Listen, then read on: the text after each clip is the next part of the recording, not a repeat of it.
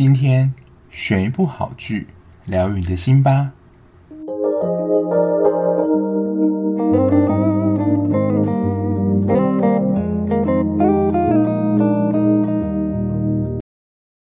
Hello，欢迎来到今天的节目。我要当老师，这个 slogan 是不是蛮熟悉的呢？就是七八年级生对于这句 slogan 应该不陌生吧？就如果讲到有关于老师的戏剧，我现在能马上想到的有两出，就我蛮印象深刻。第一个就是我的这一班，这一部算是真的比较你要说古典一点，它就真的有说蛮具教育意义的。然后当初演的这个导师第一代就是方岑，现在已经退出演艺圈了，不过他。知名的原因就是因为他一开始演的这个季老师呢，就是一个为人师表，然后好好老师，非常的正派。和他后来就是演艺圈的发展，他就去三立演了八点档，接续的接了一些就是坏女人的角色，然后他把坏女人演的又就是令人恨得牙痒痒，导致呢他就是被前面的那个我的这一班的，我记得是剧组还是。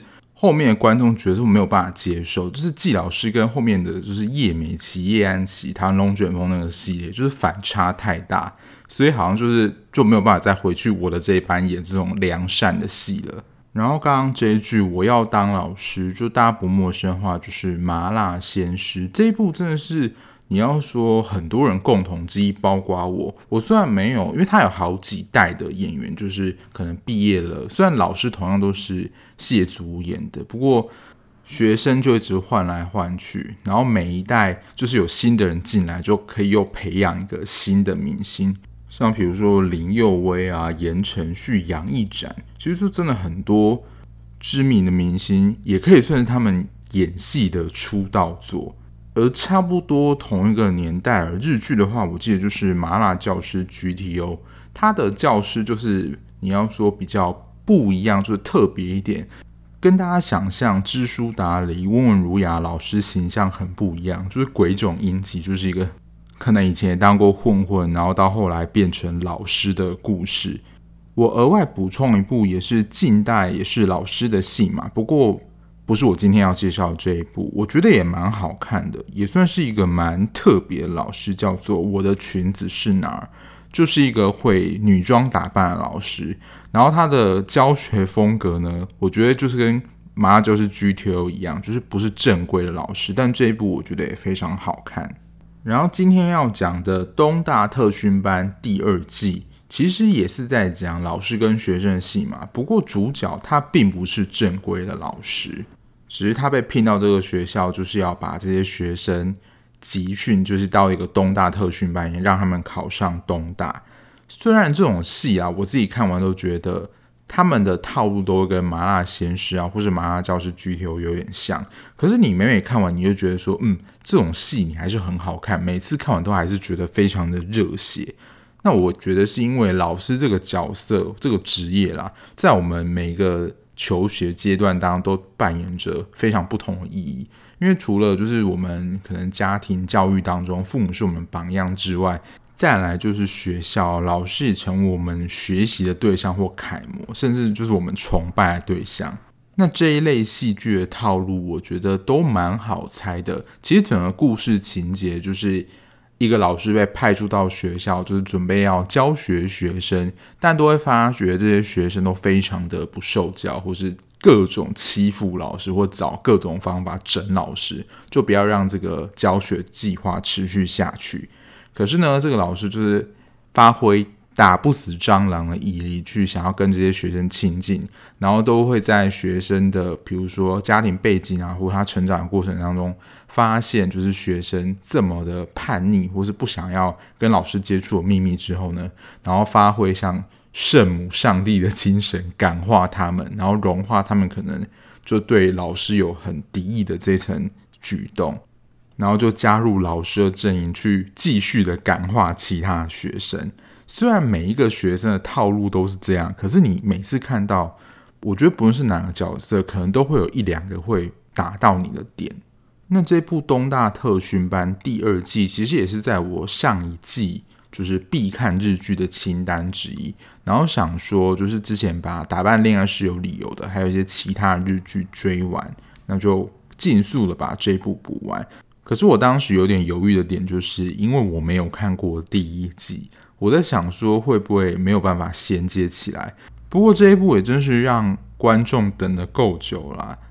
它的第一季跟第二季相隔了十五年，天哪，孩子都能够从就是刚出生到国中毕业了。然后我自己看完觉得，就是如果你没有看过一的人，完全没有关系。其实你不会有任何衔接不上的问题。他虽然是原班人马出演，可是如果你有看过第一季的话，就是你会有更感动感觉，因为有第一季的人原班人马出演。那其实从它的片名就大家可以知道这一部大概在讲什么样的故事，就是要考进东大所成立一个特别训练的一个班级。那其实这个题材，我觉得在亚洲文化真的是还蛮普遍的。因为亚洲，我觉得不论在日本、韩国、台湾，都有非常强烈的升学主义文化。像台湾，就是如果你顶尖目标的话，就是台城、青交；然后文组的话，可能就是正大。那日本的话，可能就是东京大学，还有早稻田啊这些名次或名胜比较前段学校。那韩国的话就是天空之城喽，SKY 首尔大学、高丽大学跟延世大学。那这一部东大特训班里面，他们的目标就是要考上东大。那我不清楚第一季的舞台背景是怎么样啊，但是第二季的舞台呢，是发生在一所叫做龙山的学校，它其实是靠海的一座升学率其实也不算非常高学校，可能就是中段偏后。然后女主角就像刚刚讲的，她不是一个老师哦，她是一个律师。她受到前任理事长，就是这间龙山学校的前任理事长委托，就是他希望他能够辅导这一所学校至少五个以上的学生考上东大，他们就能持续的签约，然后给他一笔钱，这样他们是有签合约的，而且这笔钱就是一笔不小的数量。但是目前学校掌权的是现任理事长，待会会介绍到。那当然，主角就认为是他的工作嘛，他就需要去辅导学生，让至少五个学生考上东大。但殊不知呢，这就是一场前理事长，也就是委托他的人跟现任理事长的一场争夺学校战斗。然后这一部的主要角色有两个，第一个就是水野，就是长泽雅美饰演，他在第一季是阿部宽的学生。那他是这一次就是刚刚讲的前理事长的委托人，但并不是他直接的，就是想办法教导这些学生，他是需要找到就是第一季的王牌教师阿布宽来跟他一起辅佐这个东大特训班的成立还有训练的过程。但其实这个一开始的过程不是很顺利，因为在第一集的后段，他有稍微前情提要一下了。阿布宽辅导了其中一个学生，并没有考上东大，然后他就非常的泄气，然后就有想要伤害自己的行为，然后被阿布宽看到，然后阿布宽也因为这件事变得非常泄气，就变得非常的颓废啊，就电话也不接，人就人间蒸发，然后房子也不缴，差一点被他就是租处的房东赶出来。那第一季里面这个水野就是阿布宽的学生，他觉得要。继续的营运这个东大特训班呢，非常需要阿布宽，也就是他在里面角色是樱木，樱木的协助才能够持续的运行。所以他其实，在要找樱木的过程花了非常大力气，而且就像刚刚讲的，樱木就是呃也没钱，然后房租也不缴，怎么样的，然后在水野一直跟他拜托卢他之后，樱木终于答应说，如果他要回来的话。他的房租啊、吃食各项费用，就是水野全部都要包办。等于说找他回来，水野就是要背负一笔更大的债务。你可以说散尽家财，就是为了找他回来带领这个东大特区蛮持续的前进。而且水野虽然有自己开一个法律事务所，可是这种事务所的营运啊，其实都非常的拮据，所以就会看到里面樱木呢就会。以就是说要培养东大特训班的名义，然后花非常多钱，都是要由水野买单，这也是真的让水野很头痛啊！我觉得很夸张，是有一幕就是他要种一棵树，我说种树这个是在有事吗？反正这个树呢，其实是一个象征纪念的意义。这个树如果开花的话，也就代表。东大入学考试已经结束，代表是一个完满。不过我想说，这种种树的费用也要水野负担，就是水野根本就是养了一个你要说寄生虫吧？哎，他真的很夸张。就是樱木呢，他平常也不会回到他住的地方，他是直接住在学校，在教室里面搭帐篷，这也太夸张了吧？反正我觉得他也是一个非常奇葩的人。那他自己是被水野找来的。然后他自己本身也是一个律师，他也不是老师专业，可是他就是有办法将学生带领考入东大的这个学校。因为水野是他带领的学生嘛，所以水野是有考上东大的。所以水野对于樱木的这种教学方式，他应该也是蛮认同的啊，所以也是还会找，就是想方设法要找樱木回来辅导这一群就是龙山学校的学生考上东大特训班。那他也比较像是鬼冢英吉那种非典型的教育人员。他第一集就在学校的就是走廊上，因为学生可能也听闻说学校成立一个东大特训班嘛，但对这个学校学生就根本没有人要鸟他，然后就甚至就想要整这个樱木老师。然后我觉得他就是用另类的激将法，他说就是因为笨蛋才要考东大，然后他也很。直接明白呛说：“你们这群人是不可能考上东大的。”就真的是你要说一个非常激将法、很呛的方式，想要让学生加入东大特训班。可是这群学生呢，其实大部分也都没有上当，或者是对这个东大特训班兴趣缺缺。因为他不是那种就是所有的班级他都要带。东大特训班呢，他就真的是独立出来上课的一个班级，而且呢，还是学生要愿意加入才可以有成立这个东大特训班。所以一开始呢，他们一开始设立的条件不是说要五个人考上东大这个合约才算成功吗？但一开始根本没有学生想要加入啊，所以他们就有点像是那种。打怪的那种团体，或是我们在玩游戏的时候要找伙伴加入。一开始的第一件事，旅行还没有办法开始，你必须要先找学生加入这个东大特训班。所以他们的第一个步骤就是要找学校的学生有没有人愿意加入东大特训班。因为如果没有学生可以教的话，你根本就不可能会有学生能够考上嘛。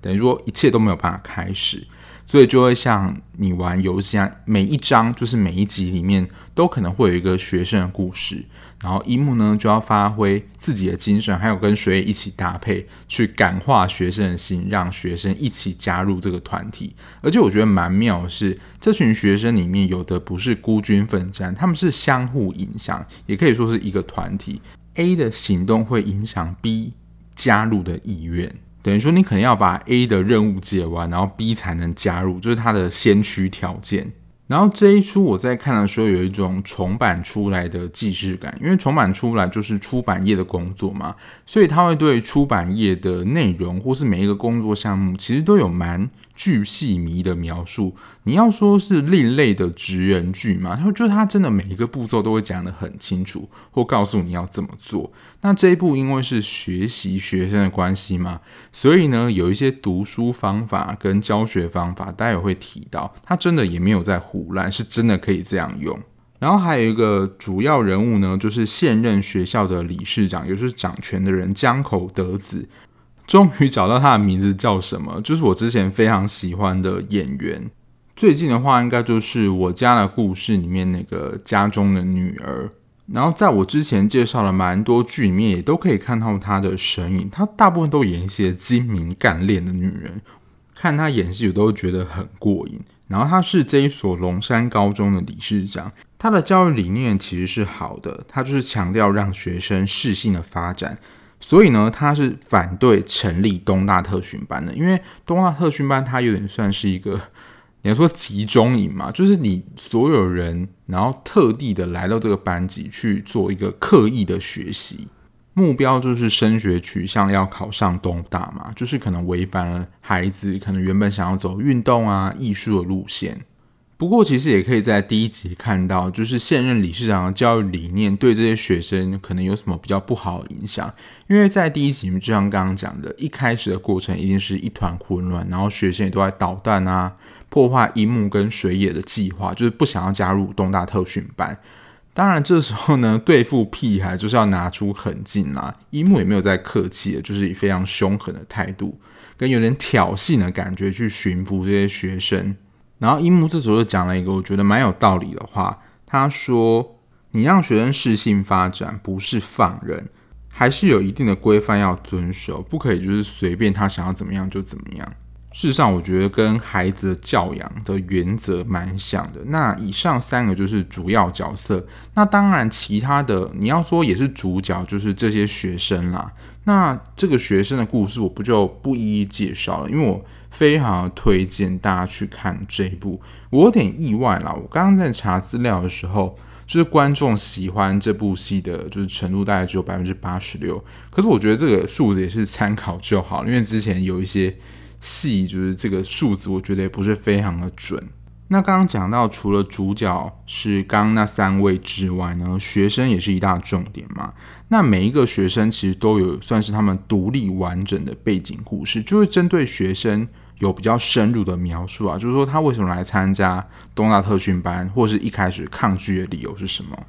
因为大部分啊来参加东大特训班的。我记得至少有三分之二是觉得老师在多管闲事，就一开始都是非常抗拒的。但是我觉得樱木跟学业也没有放弃，至少要辅佐五个学生考上东大这件事情。之所以我觉得好看，当然我个人也是蛮喜欢这种深入了解一个人背景故事这种手法，因为觉得哦，至少了解他为什么会就是来参加。东大特训班，然后一路看他成长过程，我很爱这个套路啦。所以如果你也是喜欢这个套路的话，我觉得这部戏其实是真的还蛮不错的。加上他们来参加东大特训班的理由，无非啊就是要考上好学校嘛。那其实这些考上好学校背后的因素，可能包括了，我觉得都跟我们自己的经验很贴近啦。比如说你想要证明自己的能力呀。然后符合家人的期待，让家人看得起你，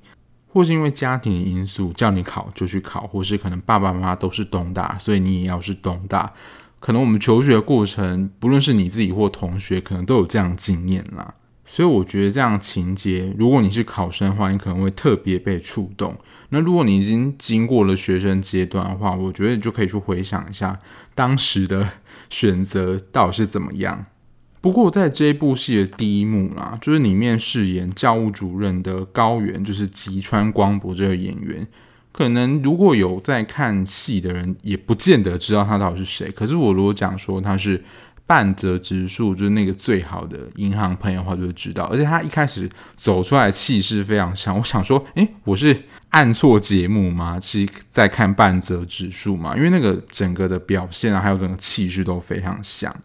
而且一开始的气氛其实也算是蛮紧张的，因为就是刚刚提到的理事长跟前理事长在学校的经营权就是有一些争夺。每一个学生其实我都觉得蛮值得看的。我举第一个学生的故事，就有一个学生是岩崎，然后他其实是羽毛球专长的选手，而且他的成绩，他的羽球表现。就表现是好到甚至有机会进军奥运的，所以这种发展路径嘛，通常可能高中就在体育班啊，然后大学的时候可能就被保送到体育相关的大学，或是在那所大学里面是以这个比如说球类或是某种运动建强的。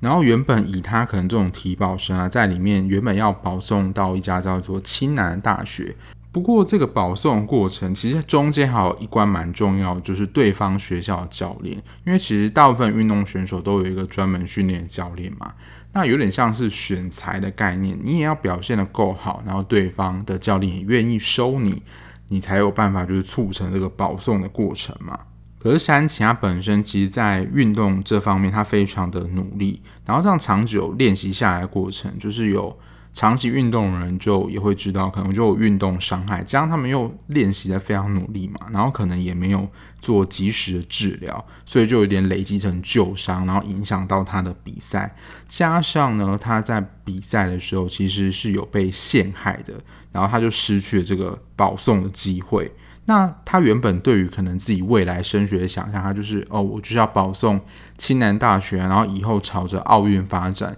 结果呢，因为被陷害，还有他脚上关系，他不得不被迫放弃他可能原本想好未来想要走的路，也就是他未来蓝图啦，都必须要重新打掉重练。然后到后来呢也是经过一番波折，然后才找到自己就是要考上东大理由。他算是这个班级里面第一个加入的学生。那通常一个学生的故事就是一集，那可能有五到七个学生。然后我刚刚讲的有些学生是一批这样进来的，所以可能一次会拉到两个。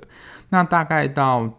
三到六级、三到七级，就是这些学生陆续的加入，然后有一些训练的过程。然后最后呢，当然就是挑战 BOSS 啦，也就是入学考试。整出戏的架构大概就是这样。而且这一次第二季找来的学生演员，真的都是现役的学生，超年轻的，很多都应该说几乎啦，都大学还没毕业，可能都十八、十九或者十七这种。你觉得他们演学生不会有任何的违和感？因为他们的确也就是真的是学生啦。我可能还会再想想，到底要不要回去补完第一季。不过我跟我同事在聊到这一部的时候，我同事应该是有看第一季啦。第一季跟第二季在选角上，第一部的名单阵容以现在看，真的是当时就是戏剧圈的黄金组合。那当然，阿部宽就是演老师樱木这个角色，本身就是很知名的演员嘛。那第一季演学生的，除了 J。这一季的女主角长泽雅美之外，还有山下智久，还有小池彻平，还有新垣结衣。就你看这种演员，就是真的是黄金阵容等级，几乎是把可能当时一线的明星，或是都是主要的演主角的人都纳入这部角色。不过他们就是演其他的学生啦。那些这些年轻的学生艺人，我觉得他们的演技也都还不差，看了也不太会有。尴尬感，我是觉得他们演的还蛮投入的，然后想当然就是是一个热血的故事啦。从一开始啦，就是他们也是陆续的被抓进来这个东大特训班里面。然后我觉得有一个他在里面也有提到，就是读书这个过程，其实如果你是一个人孤单奋斗的话，其实可能没有办法走得很远。所以他也强调，虽然在东大特训班里面，每个人都是为自己的。将来所努力，可是他们也是彼此的相互扶持的。我觉得有点像是你要在看我以前比较早期的游戏王，就相信友情能够战胜一切，就是大家互相帮忙啊。然后就是一起读书的话，就可以培养读书的革命情感，就那种超级热血的，不论是漫画或是戏剧。可是我觉得大家蛮多都吃这一套，至少我自己很吃啦。但是我觉得它除了这些热血的成分之外，它真的还是有蛮多的教育意义，甚至是人生意义的探讨。待会我会分享，就我自己看完的时候会觉得，其实这不只是给学生看的一部，即使你出社会，它里面的很多的价值观其实都非常值得我们去思考。这个我待会再跟大家分享。刚刚讲的就是这部戏的呈现方式嘛，然后再来就要讲一下这部戏的内容。因为主要还是要辅佐这些学生考上东大特训班嘛，它里面其实真的有提供一些具体每一科的就如何的准备，还有一些具体的调试方式。我觉得这他没有在好笑，这些是真的有用的，而且我觉得他是真的在传递一个你要说正确的知识。就如果你真的是考生的话，你是可以去学习里面的。读书方式的，因为我真的也是后来就是念了教育相关的领域之后，才发现学习这件事情是真的有技巧的，不是说你读了越多，你就是能够得到相等的回报，不是你越努力念书，你就能够得到就是百分之百的念书效果。读每一科其实都是有诀窍跟秘诀的。像是他在一开始，我记得教第一科就是英文。英文我自己真的非常的有感，因为我自己以前念英文的方式，你也不能说是死背，可是就我觉得也没有什么特别的技巧。可是因为你随着程度越来越高嘛，你不可能去背英文字典。当然，我有认识的一些英文老师，他一开始的训练方式真的是背字典。可是后来，就是如果你一般的学生来讲啊，就是那么多的字，你根本不可能所有都记住啊。他在里面其实就有提到，就是用字根字首去猜那个字的意思是什么，这件事是真的可行的。当然我不是英文教学节目啦，所以如果你想要了解字根字首的话，你可以去听一些英文的教学节目或 podcast。不过有一个我想要特别提一下，我不知道大家有没有在电视上看过一个广告，它其实就算联想的记忆法。我举一个最知名的例子，就是袋鼠，就是它要探头出来看个路，看个路，kangaroo，就是。这种联想的记忆方式真的只能比较记住，比如说比较具体的单字，你不可能就是一些很抽象的单词啊，或是所有单词都用这样的记忆方法，否则你在想一个单字或例句的时候，要先从头的回忆一下，说这个字的联想方式是怎么样。我有点忘记了，但是我能够确定的是说，我之前在学习就是一个教学法的时候，这的确是一种教学方式。可是我觉得在学习英文这件单词上，其实并没有办法。如果你真的要学得非常深的话，这个方法其实是我觉得不管用的。就像刚刚讲的，你可能写完个句子，你写出来的时候，考试时间也到了，但他可能提到，当然你一些基本的单字你必须要知道嘛。可是如果你有一些字根字首，比如说 U N D I S 这种，就是通常是反义嘛。那我自己的领域就是 P S Y C H，就是 psychology。这个就是心理学嘛，那 P S Y C H 这个字根呢，其实它就是有灵魂、心智的意思，所以看到这个开头话，都是跟这个有相关的。那 ology I O L O G Y 这个字尾呢，其实就是一个什么学科嘛，就你可以从一些字根字尾去判别说这个字大概是什么意思，因为在一整篇文章当中很长，然后有时候他如果问这个。关键字是什么意思的时候，其实你不可能每个字都背到嘛。可是你就可以从这些字根字首，还有它上下的文章脉络去猜大概是什么意思。我是讲这一段真的不是在好笑，这个是真的。我觉得在学习英文上一个我觉得蛮可行的一个方法，因为英文是我算是自认为比较好的科目啦，所以我在讲看应该说看到英文这一课的时候，我自己是觉得蛮有感的。可是我觉得它在里面。我记得好像是在教地理这一个科目的时候，我觉得他提出的一个原则是：你在做任何事情、任何学科都适用，就是培养一种思考方式，就是你要去了解这个问题的本质，也可以说是探问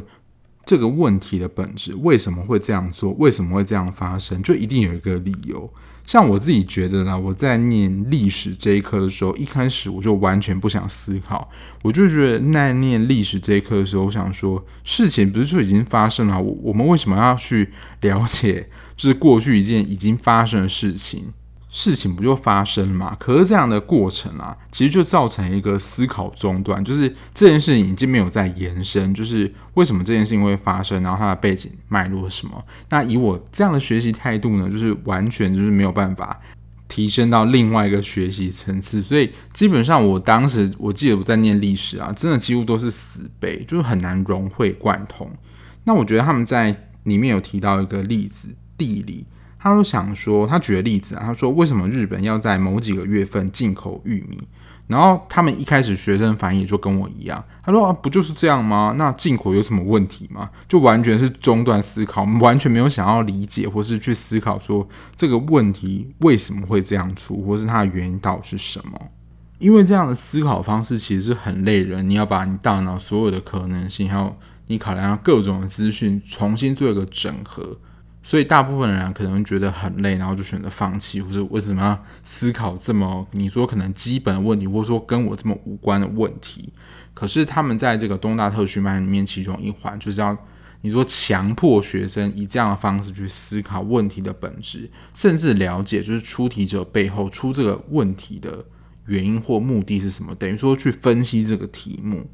然后除了樱木在几个科目，他有提供一些教学的心法之外，我觉得真的都是蛮适用的。他在个别的科目其实有请了一些专门的老师来教导这些参与东大特训班的学生。我觉得最妙的这部戏里面，就是有一个冲突感，某一些的教学方式你自己看起来也会觉得蛮荒谬的，比如说教他们玩接龙游戏啊，你以为你在看《天才冲冲冲》。但这件事情其实就是训练他们对语文的语感，还有造词的语感等等，就是他们所做的这些教学活动都是有目的的。除了这些各个学科的读书方法之外，或教学方法之外，它真的有提供一些可能在考试的时候，你在当天的心理调试或是生理调试的一个状况。比如说，我记得他有提到，就是你的吃东西要吃得饱，然后在考试当天啊，有时候我们比如说跟同学，我们想说一起去考试，然后就考完在一起回来。不过他在里面有提到，因为他们的入学考试可能是有分三四天，就很多天的。他说你考完的一科呢，就是你当天你就要自己回来，不要跟其他人一起回去，因为你可能跟朋友走在一起，你别人考得好不好啊，然后自己的心情会受到影响等等。然后考完之后也不要去对答案，就是你考完就考完了。等真正要对答案的时候呢，是你全部考完之后。然后他有提醒说，你要在你的考卷上就做答案，就是你要估一下说你的可能落点的分数在哪里。他就是真的有提供一些很明确实质的建议或是操作方式，不是就是在那边谈一些很虚无缥缈的东西。说真的，我就觉得有点后悔，就是太晚看到这一部戏，就是包括第一季一样。因为我觉得，如果他第一季也是这样风格的话，他是真的能够提供一些蛮明确的建议给考生，搞不好那个时候就以这样的读书方式就考上台大了呢。虽然樱木在这部剧里面，我觉得他有隐隐的传达一个概念啊，就是你想要改变自己或改变自己的人生，就是透过读书这条路。去改变你自己的人生，但我觉得这是一个你要说逻辑上没有错误的地方。但是我想提的就是，你透过教育去改变自己，其实就是避免或是想要逃脱阶级复制这件事情。我觉得在我的大学老师那个年代，他就很爱讲他自己就是透过教育改变他自己的人生等等。但我自己。某个部分啊，持比较悲观的态度，就是在社会学里面提到，可能阶级复制的情况，或是 M 型化的社会是越来越严重的。所以，可能在网络上的有一些乡民，或是有些人留言，就是说，你想要改变自己的人生，投好胎可能比努力或是选择还要重要。就如果你有一个好的家世的话，可能在这条路上会有比较大的帮助。但是我不否认，就是透过读书，然后取得专业知识，能够改变你自己人生的道路这件事情，我觉得还是非常有可能的。那我在一开始有讲到，比起这是一部就是教你如何考入东大的戏剧之外，我觉得在我们这个年纪，就是大人，甚至我觉得各个年龄层阶段，它更像是一部人生的导师剧。不只是专注在你读书升学考上东大这件事情，我分享我两个我在里面看到我觉得非常值得分享给大家的一个观念，但我觉得这本身也是会带来焦虑啦，因为其实这是需要去思考 人生这件事情。樱木在剧里最常对学生说的其中一句话就是说：“你的人生必须要自己决定，必须为你自己的人生负起责任。”这句话其实，在很多戏剧，我觉得很常听见。可是，在对于比如说决定自己的未来的话，听到这句话，你可能就更有感。你就去思考说，你自己的人生，你到底要往哪里走？因为我觉得，在这个议题上，大家都很害怕，包括我自己啊，就会想说，我选择这条道路到底是不是正确的，或者是这是一条好的道路，或是一条正确的道路？那为了不想要负担这个决定的焦虑呢，我们通常有时候就会把我们自己的选择权交给我们的重要他人，通常就是父母啦。就是父母叫我们念什么，我们就念什么。那到时候呢，如果这个科系不是我们自己喜欢的，我们就想说，就可以把这个责任推给父母，就说哦，这个是爸妈叫我们念的，然后你自己的罪恶感可能也没有那么重，然后自己也不会感到这么焦虑。可是，其实大家仔细想一想好了，就是这个短期的焦虑可能可以暂时的解除，可是最终人生还是你自己啊，你必须为你自己的人生去做规划，然后做规划之后呢，做这个选择，然后必须为你自己做的选择负起责任。这我觉得才算是你要说大人的表现嘛。这是我觉得在这部戏里面第一个价值观，我觉得蛮值得大家去思考的。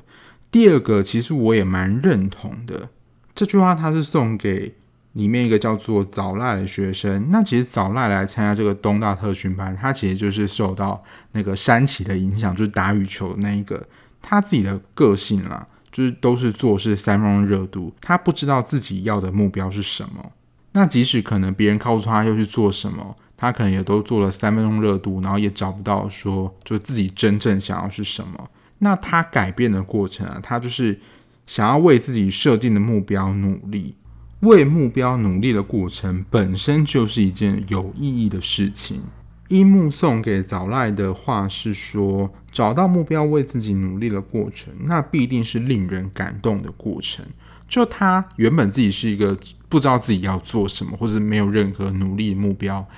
当他为自己设定、找到目标这件事情，本身就是一件很难得的事情。然后能够为这个目标而努力，这件事本身就非常的有意义了。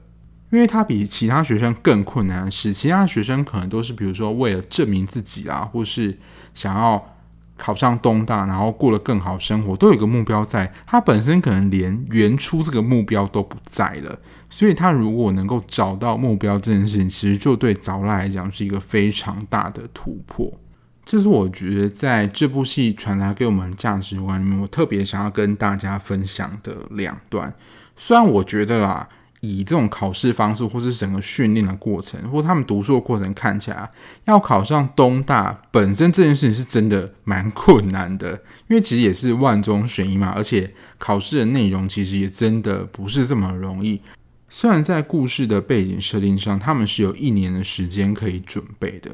可是我觉得真的要考上东大，还是要付出非常大的努力，还有一点点运气的。然后这一段不在我的脚本上，但我后来刚想到，就是他们在考试的时候其实也是有技巧啊。比如说文组就有分一类、二类、三类。我在想，是不是跟我们就是在高中分组的时候一样？只是他们文组里面可能又有分一类、二类。那理组我们通常分成二三类嘛，可是他们理组里面也有分一类、二类、三类。那他们每一个的最低录取分数是不一样的，所以其实这边也是一个策略啦。就你可能要选考一个竞争不是这么激烈，或是你的强项可能在哪一个类组里面，你去选它，你才就是上榜的机会是比较大的。在里面，其实我觉得真的有非常实际的细节可以让大家参考，所以我真的觉得蛮强烈推荐大家可以去看这一部《东大特训班》第二季，而且我觉得它也算是不负众望啊，它的最终话。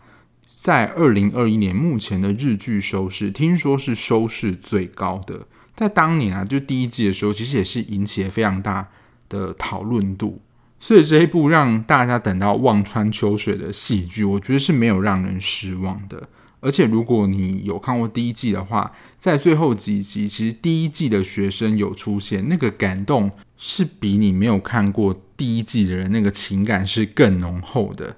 因为上一轮的日剧真的有太多部，我真的觉得都非常精彩。然后这一部我觉得在台湾啊，好像声量没有这么高，可是我觉得也是不容忽视的一部作品。那一开始有提到，它跟第一季间隔了十五年之久。然后在我目前的神剧里面呢、就是《法兰女王》Unnatural，我希望在我们有生之年，可以不要让我们等到十五年那么久，可以尽快的有第二季。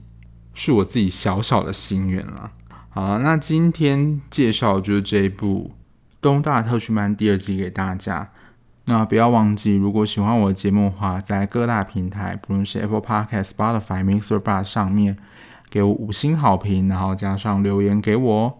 那我们下期节目再见啦，拜拜。